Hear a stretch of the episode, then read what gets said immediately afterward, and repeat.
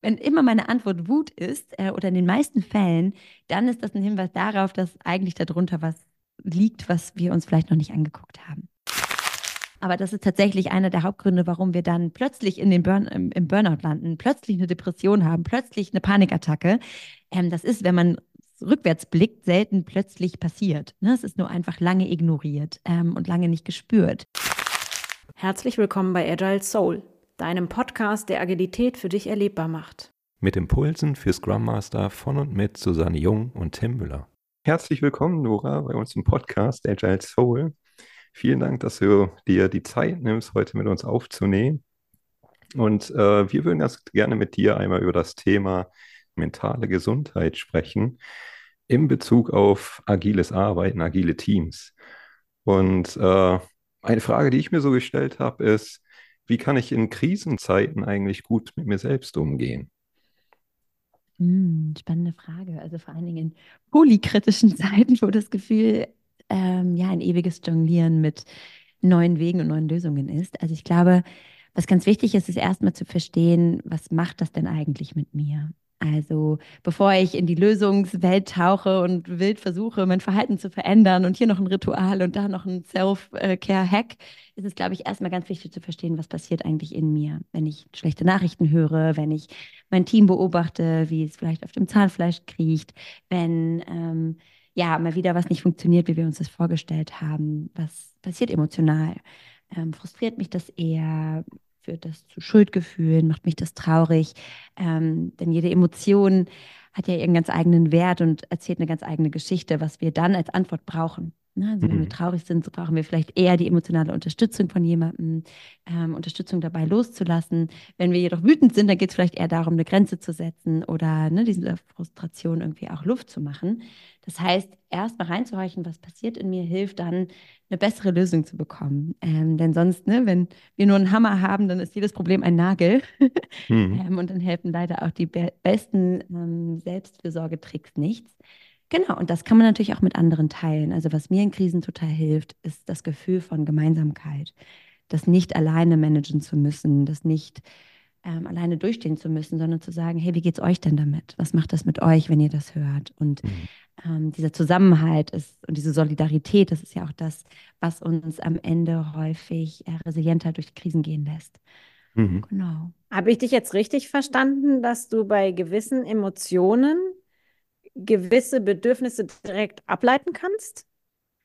In den meisten Fällen ja. Also das ist natürlich zum Teil auch individuell. Manche von uns ähm, reagieren auf fast alles mit Wut. Ähm, das liegt aber eher daran, dass wir Wut auch als Sekundäremotion bezeichnen. Das heißt, eine Emotion, die als zweites kommt, äh, und häufig was darunterliegendes versteckt. Also zum Beispiel typisch bei Männern ist, ähm, die ja häufig noch sozialisiert sind mit diesem, dieser Idee, ein Indianer kennt keinen Schmerz und ne, Weinen ist was für Weicheier und so weiter, dass die sofort Wut spüren, obwohl vielleicht eigentlich eine Traurigkeit darunter ist.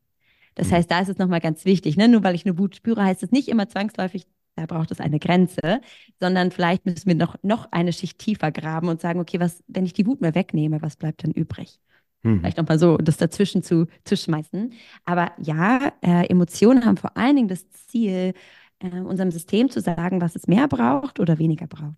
Ne, wir alle haben einen gewissen Grad an Grundbedürfnissen, zum Beispiel das Grundbedürfnis nach Anerkennung, das Grundbedürfnis nach Verbindung, also nach Beziehung, ähm, das Grundbedürfnis nach Selbstwerterhalt ähm, oder Erhöhung. Das heißt, wir haben unterschiedliche Bedürfnisse und immer dann, wenn die nicht erfüllt sind, dann muss das System uns ja darauf aufmerksam machen. Und mhm. Emotion ist sozusagen der Signalgeber, das kleine Fähnchen, was dann hochgehalten wird. Und dann heißt es, hey, guck mal hin, ähm, hier passiert gerade was. Und wenn wir die lesen lernen, dann haben wir einen deutlich besseren Kanal zu unseren Bedürfnissen und damit natürlich auch zu einer ganz neuen Welt von potenziellen Antworten. Mhm. Ich finde das gerade total spannend, weil tatsächlich äh, das mir wirklich neu ist, dass ich sagen kann, wenn ich jetzt beispielsweise traurig bin, dann bräuchte ich Wenn ich jetzt, ähm, also vielleicht kannst du da nochmal Einblicke geben, abgesehen jetzt von der Wut habe ich gelernt, dass das ähm, gerne mal eine Reaktion ist, die dann eben ein, irgendwas andere, ein anderes Bedürfnis ähm, verdeckt. Aber hast du gewisse Emotionen, wo du sagst, ja, dann bräuchtest du das und das? Weil ich erlebe ganz, ganz viele Menschen, und da kann ich mich auch nicht ausschließen, ähm, dass ich Emotionen durchaus spüre, aber nicht weiß, was mir quasi Besserung oder Erleichterung oder äh, Hilfe äh, bieten könnte. Und vielleicht hast du da schon Erkenntnisse, die uns quasi im Turbo äh, voranbringen. Das fände ich ganz großartig. Die Turbomaschine der Emotionsregulation. Ähm, ja, also ich glaube erstmal ganz wichtig, dass du damit nicht alleine bist. Ne? Also äh, unsere Emotionen regulieren zu lernen und dazu gehört eben erstmal wahrzunehmen, dass da eine ist, sie dann benennen zu können, also wirklich differenziert auch zu sagen, ist das jetzt ähm, eine Frustration, eine Wut, ist das eine Angst, ist das eine Traurigkeit, selbst das fällt uns immens schwer. Ne? Die meisten Menschen können genau drei Emotionen benennen, das ist mad, sad und glad, also ich bin wütend, traurig oder zufrieden. Ähm, weil uns einfach zum einen das Vokabular fehlt, aber häufig eben auch schon dieser Wahrnehmungskanal. Also ne, wir merken dann vielleicht eine Anspannung in uns oder ähm, agieren sofort in, mit einem Impuls, diese Emotion wegzumachen. Ne? Ganz klassisch, weiß ich nicht, ich arbeite dann eben schnell an was oder ich scrolle mal kurz durch Instagram oder ich trinke das Bier, was neben mir steht oder, oder, oder. Also ich lenke mich ab. Das heißt, diese Fähigkeit der Regulation haben wir total verlernt. Ähm, das heißt, das ist natürlich was, was wir trainieren können. Aber ja, erstmal kann man sagen, dass jede Emotion ein Hinweisgeber ist. Und so ein schönes Beispiel, finde ich, ist zum Beispiel die Emotion Neid. Ähm, Neid hat in unserer Gesellschaft einen total Bad Rap, also eine ganz schlechte Reputation. Es gilt irgendwie als missgünstig automatisch. Ne? Wenn ich neidisch bin, dann heißt es, ich gönne das dem anderen nicht oder ähm, ich bin mit mir selbst unzufrieden. Und ich glaube, was ganz wichtig ist, Neid ist per se erstmal ganz neutral. Das ist weder eine positive noch eine negative Emotion, ähm, sondern Neid sagt uns erstmal, jemand hat etwas, was ich gerne hätte. So, mhm. Punkt. Das heißt nicht, dass ich missgönnerisch bin. Das ist Missgunst, das ist eine eigene Emotion, ne? sondern das heißt einfach nur, da ist eine Neugierde, ein Interesse an etwas, was jemand schon hat, erreicht hat, besitzt, ähm, durchlebt, was ich scheinbar in mir auch als leisen Wunsch habe, das vielleicht aber noch nicht realisiert habe. Das heißt, wenn ich erstmal feststelle, wow, okay, das macht mich neidisch, dass die Person die Beförderung bekommen hat oder das Team jetzt den, ne, den Award gewonnen hat oder, oder, oder, kann ich mir die Frage stellen, was haben die, was ich nicht habe, was ich aber gerne hätte? Und wie mhm. komme ich dahin? Ähm, ne, also da auch wieder zurück zu dem Bedürfnis, geht es dann um Anerkennung, geht es um Wachstum, geht es um Erfolg, geht es um gesehen werden? Worum geht es mir eigentlich? Und was wäre mein Weg, dieses Ziel zu erreichen? Genau, das heißt, ich glaube, wenn wir erstmal weniger Bewertung haben gegenüber dem, was wir fühlen, auch Eifersucht in unserer Partnerschaft ne, oder eben der Wut oder der Traurigkeit, dann äh, können wir andere Fragen stellen. Was fühle ich? Warum fühle ich das? Worauf will mich die Emotion hinweisen? Und was ist ein, eine Antwort darauf, dieses Bedürfnis dann eben zu befriedigen, gemeinsam oder allein? Mhm. Jetzt sagtest du eben, Wut ist eine Sekundäremotion und dann ist wahrscheinlich das, was dahinter liegt, eine Primäremotion, würde ich jetzt mal von ausgehen, oder?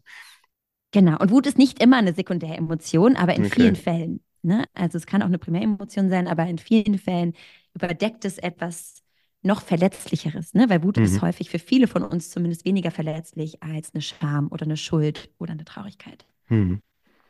Wenn, also jetzt mal angenommen, es wäre so, dass es eine Sekundäremotion ist. Gibt es da auch Möglichkeiten, dann dahinter zu gucken, dahinter zu kommen? Also wie, wie kommst du von der Sekundäremotion dann zur Primäremotion? Wie findest du das raus, was eigentlich dahinter steckt?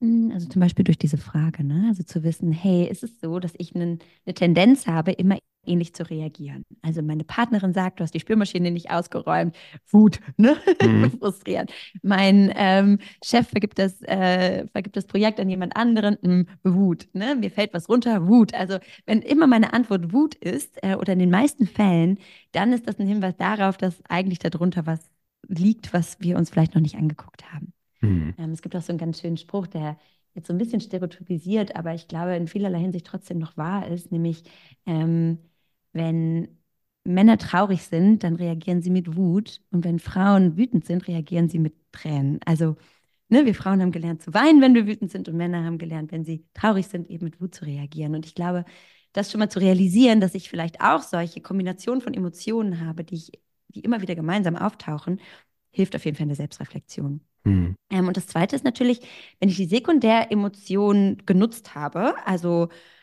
weiß ich, meinem Chef gesagt habe, auf den Tisch gehauen habe, gesagt habe, hm, ne, richtig blöd, dass du mich bei dem Projekt übersehen hast. Und das Problem hat sich trotzdem noch nicht gelöst. Also ich bin noch nicht da, wo ich hin will, ähm, oder ich fühle mich irgendwie immer noch nicht besser, dann spricht das auch dafür, dass da eben noch mehr Emotionen gerade wach sind, als nur die Wut, die ich als erstes greifen kann. Mhm. Ähm, genau. Also wenn es nicht funktioniert, ist es hilfreich. Und wenn ich meine Muster kenne, ist es hilfreich.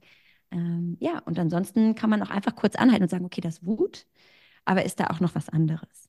Mhm. Merke ich im Körper noch irgendwie eine andere ähm, Signalstruktur? Ne? Also zum Beispiel habe ich einen Kloß im Hals oder ne, merke ich so ein Zusammenziehen im Bauch oder ähm, merke ich, dass da vielleicht eigentlich Tränen hochschießen? Also merke ich noch andere Komponenten, Mhm. die mir Hinweise geben können.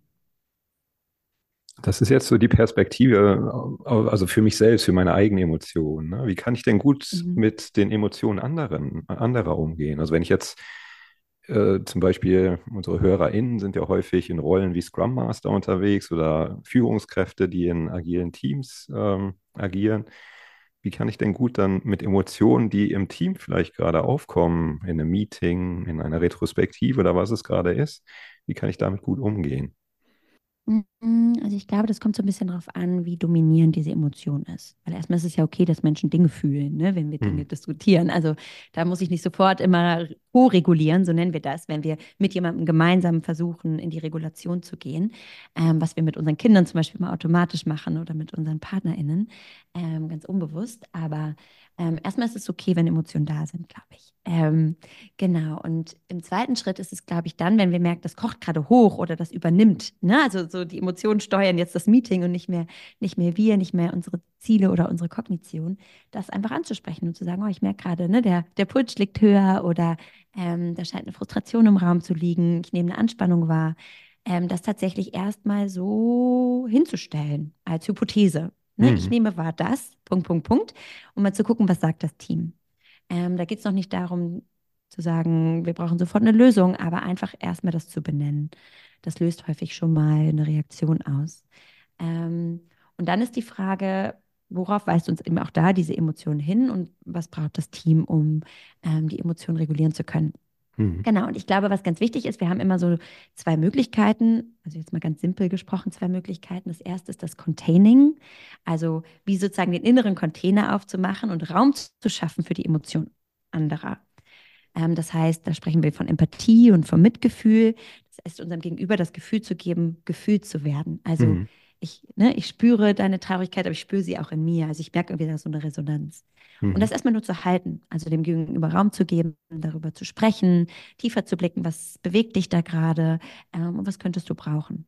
Mhm. Das heißt, da geht es noch nicht so sehr um Lösungen, sondern erstmal nur um ganz simples, aber sehr äh, kompliziertes äh, oder komplexes, aktives Zuhören Raum geben. Das Mhm. entlastet die meisten Menschen schon total, dass sie von uns gar keine Ratschläge mehr brauchen oder Unterstützungshinweise oder, oder, oder, sondern erstmal zu merken, okay, es ist erlaubt, hier zu fühlen und es ist schön, da, dafür so in die Resonanz genommen zu werden. Mhm. Ähm, und manchmal wünschen sich Menschen aber auch die Unterstützung von uns. Ne? Das heißt, da können wir dann in die aktive Gestaltung gehen, das heißt in die Lösungsfindung.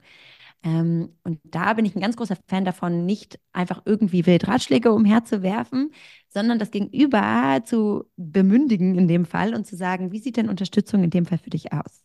Mhm. Soll ich zuhören?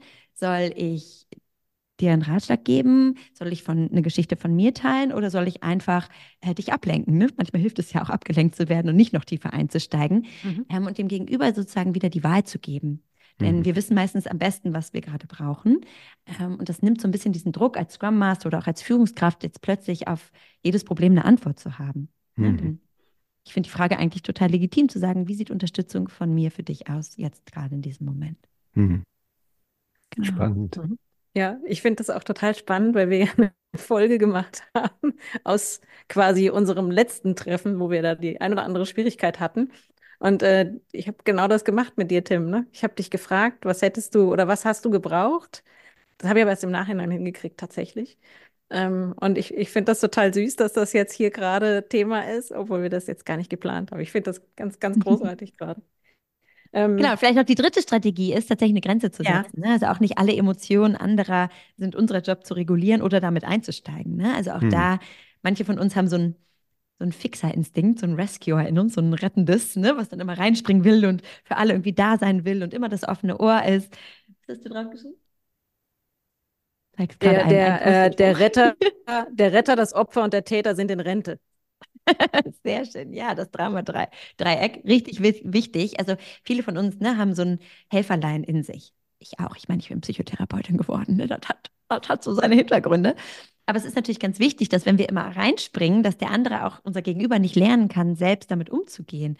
Ne? Und wir sozusagen automatisch davon ausgehen, der schafft das alleine nicht, der braucht mich jetzt. Ähm, mhm. Oder uns davon, also dadurch dann auch überladen mit den Problemen anderer. Ne? Also zum Beispiel mhm. ist das ganz typisch für HR-MitarbeiterInnen, ähm, dass die außerhalb ihrer Arbeitszeiten immer noch das offene Ohr sind für alle. Ne? Nochmal schnell hier eine WhatsApp schreiben, da nochmal eine E-Mail hinterher schießen, weil sie so viel Belastung in ihrer Teams mitbekommen und irgendwie das Gefühl haben, ich bin mitverantwortlich. Ne? Und mhm. da müssen wir auch lernen, wo fange ich an und wo höre ich auf. Und ein wichtiger Faktor dafür ist natürlich auch, wie viel ist in meinem eigenen Leben los. Also wie viel Platz habe ich denn in meinem Container, damit sich da jemand entladen kann. Mhm. Genau. Jetzt gibt es ja auch noch den, den anderen Fall, dass im Prinzip Emotionen überhaupt gar nicht gezeigt werden. Ne? Also dass mhm. in Teams quasi so eine, ich nenne es jetzt mal so eine, so eine Art professionelle Distanz gewahrt wird, alles auf einer sehr rationalen Ebene besprochen wird und Emotionen so komplett ausgeklammert werden. Ne? Mhm. Auch wenn sie vielleicht sogar gerade aktiv gefühlt werden, weil vielleicht irgendwo eine Grenze überschritten wurde oder ein Bedürfnis gerade nicht erfüllt ist, aber es wird einfach nicht in die Diskussion gegeben. Ne? Wie, wie mhm. gehst du damit? Oder wie können, wenn ich jetzt in der Rolle als Scrum Master zum Beispiel in so einem Team bin oder als Führungskraft, wie kann ich da gut mit umgehen?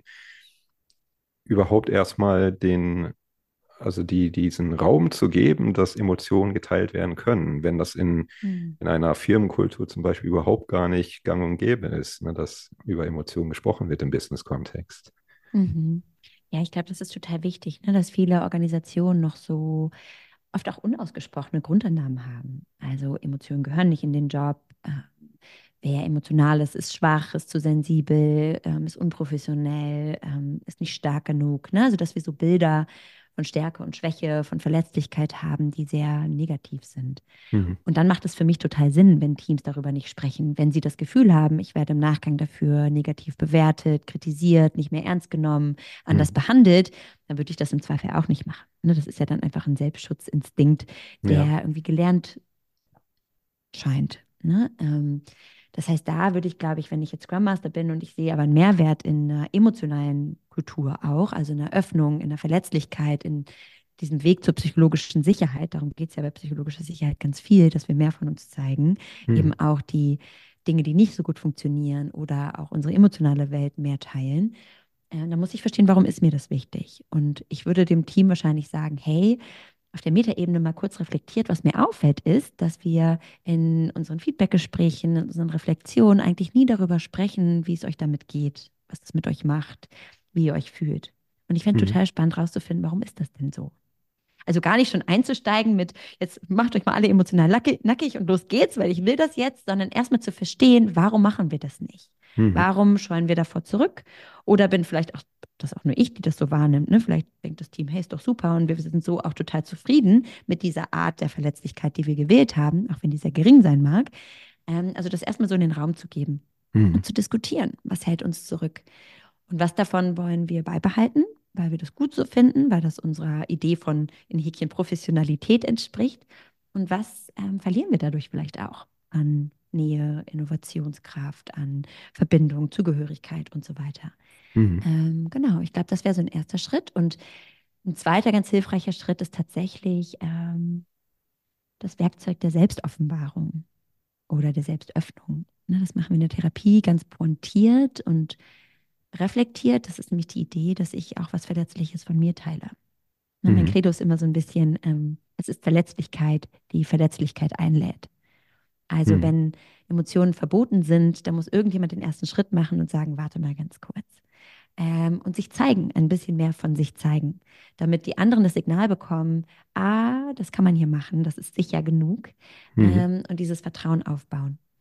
Und da finde ich eine ganz schöne Regel, immer so diese 15-Prozent-Regel, also 15 Prozent mehr von sich zu zeigen, als man es vielleicht intuitiv tun würde. Und mal zu gucken, was passiert eigentlich im Gegenüber, mhm. im Team. Wie reagieren die darauf? Ähm, denn häufig mhm. entlastet das den Raum und die freuen sich darauf. So einen ersten vorsichtigen Schritt zu machen, sozusagen. Genau. Was kann man denn auch beispielsweise mit so einer Verletzlichkeit gewinnen? Also rein forschungsbasiert ähm, ist Verletzlichkeit ein zwischenmenschliches Risiko, weil wir eben nicht wissen, wie das Gegenüber reagiert.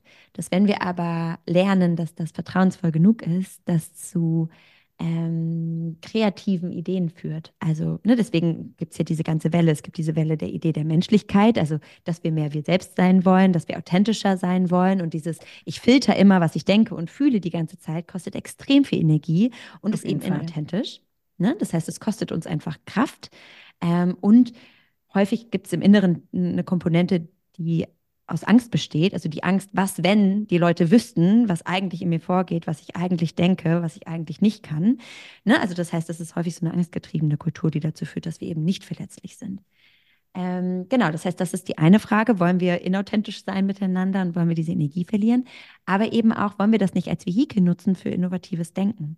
Mhm. Ähm, denn auch Ideen auszusprechen, ist fragil. Also vielleicht kennt ihr das, ne? Wenn man das erste Mal eine Präsentation hat vor jemandem, sind wir aufgeregt und sehr verletzlich, also wie andere darauf reagieren. Ne? KünstlerInnen hm. halten ihre Kunstwerke zum Teil Jahre, Jahrzehnte zurück oder zeigen sie nie aus Angst, wie das Gegenüber reagieren kann.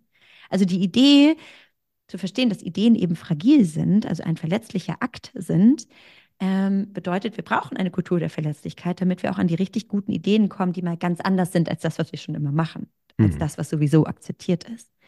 Ähm, das heißt, wir haben ganz, ganz viel davon, wenn wir Verletzlichkeit einladen. Und mir geht es dabei eben nicht darum, dass wir uns jetzt eben ständig emotional in den Striptease begeben müssen, aber dass wir gemeinsam definieren können, welche Grad an Verletzlichkeit ist hilfreich bei uns im, im Job oder bei uns im Team, womit fühlen wir uns wohl.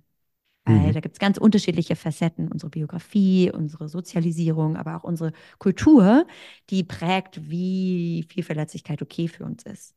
Ne, wir sprechen dann in der Psychologie von selektiver Verletzlichkeit. Also wir bestimmen gemeinsam, ähm, wie viel Pro Professionalität und wie viel Persönliches es eigentlich braucht für uns, um unsere bestmögliche Arbeit zu machen. Mhm.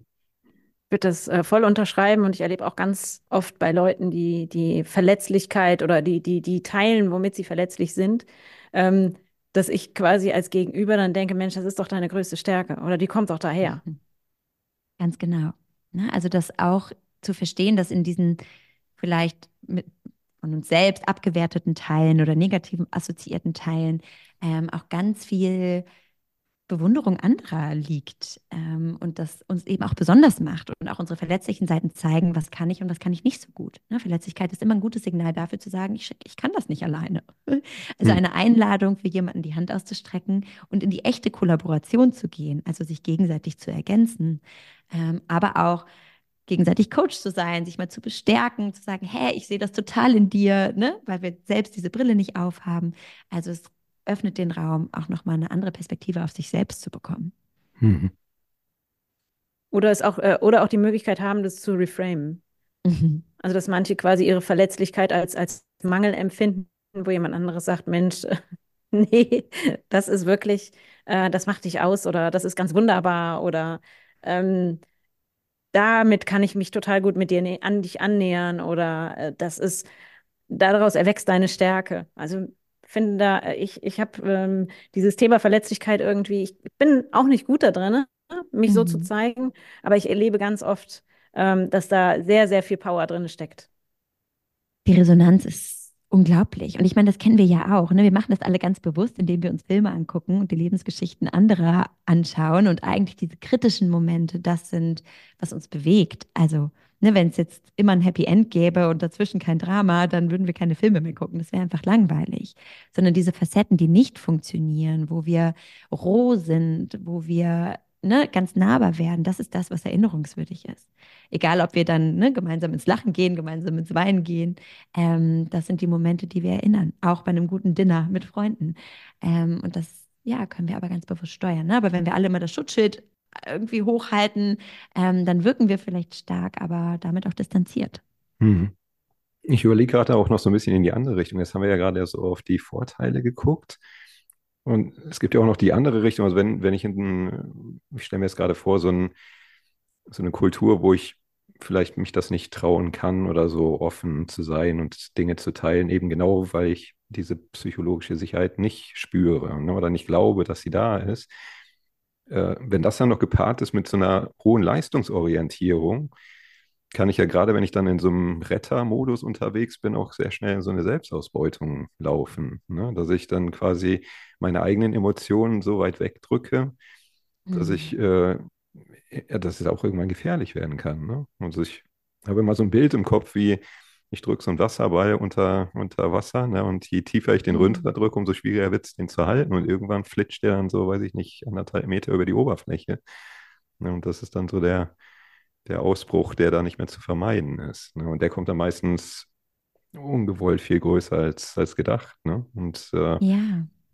wie, also wie, wie kann ich dann auf dem Weg da schon vorher irgendwie sinnvoll reingehen in solche Situationen, um genau solche Situationen zu vermeiden? Also, dass, dass es gar nicht im Team erst dazu kommen muss, dass irgendwas, was lange Zeit unterdrückt wurde, dann irgendwann nach Wochen irgendwo aufploppt, wo ich dann mir als Scrum Master denke, das verstehe ich jetzt Mhm. überhaupt gar nicht, warum jetzt auf einmal durch vielleicht auch eine vermeintlich, äh, ich sag mal, eher nichtige Situation dann so ein riesen Ausbruch kommt. Ne? Was Mhm. aber eigentlich ja nur der Tropfen des überlaufenden Fasses war, dann so ungefähr. Ja, also ich glaube, das ist erstmal ganz wichtig zu verstehen. Ne? Also äh, es gibt ein ganz schönes Zitat, ähm, was ich nicht ganz zusammenkriege, aber so die Idee, jede nicht geweinte Träne stellt sich einfach wieder hinten an. Hm, Also nur weil wir sie kurzzeitig wegdrücken, ist sie nicht weg. Ne, das ist, hm, wir wir denken dann immer, ah, ich habe meine Emotionen gemeistert, haha, guck mich an, ich, alles, wegge alles weggedrängt. hm, Ähm, aber das ist tatsächlich einer der Hauptgründe, warum wir dann plötzlich in den Burn im, im Burnout landen, plötzlich eine Depression haben, plötzlich eine Panikattacke. Ähm, das ist, wenn man rückwärts blickt, selten plötzlich passiert. Ne? Es ist nur einfach lange ignoriert ähm, und lange hm, nicht gespürt. Das heißt, wir können uns immer vorstellen, wir alle haben im, im Bauch wie so eine Art Fass, also das Fass der Emotionen. Ähm, und je mehr wir da reindrücken, ähm, umso höher steigt natürlich der Pegel und irgendwann läuft das Fass über. Und hm, dann häufig sehr plötzlich und sehr unkontrolliert und in Situationen, wo das vielleicht eigentlich gar nicht mehr passt oder angemessen ist. Ne? Also, dass wir hm, plötzlich total aus der Haut fahren, obwohl irgendwie was ganz Kleines, Nichtiges passiert ist, was uns normalerweise gar nicht bewegen würde. hm, Ähm, das heißt, wenn wir dünnhäutiger werden, reizbarer werden, ist das immer schon ein Hinweis darauf, dass dieses Fass relativ voll ist und vielleicht mal einen Blick rein braucht und ein bisschen aussortieren, mu- aussortiert werden muss. Ähm, aber auch das ist eine, eine Kompetenz von emotionaler Regulation oder Emotionsregulation. Ähm, also das ist erstmal ganz wichtig, ne? Nicht gefühlte Emotionen sind nicht weg, sondern die kommen eben wieder, aber häufig unse- ohne unsere Kontrolle, ne? Oder Selbstwirksamkeit hm, damit umzugehen. Ähm, was kann ich machen? Also ich glaube, ganz wichtig ist erstmal, wenn wir anfangen, eine emotionalere Kultur zu fördern, dass das Teil wird. Also dass wir gemeinsam im Jour fix kurz reflektieren, wie sind wir heute hier? Ne? Zwei Worte, welche Gefühle prägen gerade den Raum? Ähm, dass wir in ähm, in unseren Retrospektiven immer auch eine emotionale Komponente drin haben. Also nicht nur, wie war das Prozessuale, das strukturelle Zusammenarbeiten, ne, die Ergebnisorientierung, sondern auch, ne, was ist zwischenmenschlich passiert? Gibt es Spannungen, die wir uns angucken müssen? Gibt es Reibungspunkte, die wir ignoriert haben, weil wir keine Zeit hatten, uns da irgendwie mit zu beschäftigen. hm, Ähm, das heißt, das muss einfach Teil des Vokabulars werden und es braucht Orte im Kalender, wo das stattfindet, damit das einfach gegeben ist. Ne? Damit hm, wir nicht immer erst warten müssen, bis es hochemotional ist, damit wir uns dem Ganzen widmen. Ähm, ich glaube, das ist ganz wichtig und dass natürlich alle im Team den Mehrwert erkennen. Also was haben wir denn davon, wenn wir uns damit auseinandersetzen? Ähm, denn manchmal braucht es diese Argumentationsbasis, vor allen Dingen in sehr traditionellen Organisationen, wo Emotion eben lange kein Thema war. Genau. hm. Was zahlt denn noch so in Richtung mentale Gesundheit? Also Emotionsregulation, habe ich jetzt verstanden, ist ein großer Baustein. Was gibt's, was gibt's noch für Dinge, die auf mentale Gesundheit einzahlen oder was ich, was ich auch vielleicht machen kann, um dazu beizutragen, mental gesund zu bleiben oder die mentale Mhm. Gesundheit im Team zu fördern? Noras Antwort auf meine Frage und noch viele weitere spannende Impulse rund um das Thema mentale Gesundheit bekommst du in unserer nächsten Folge. Wir freuen uns, wenn du wieder mit dabei bist.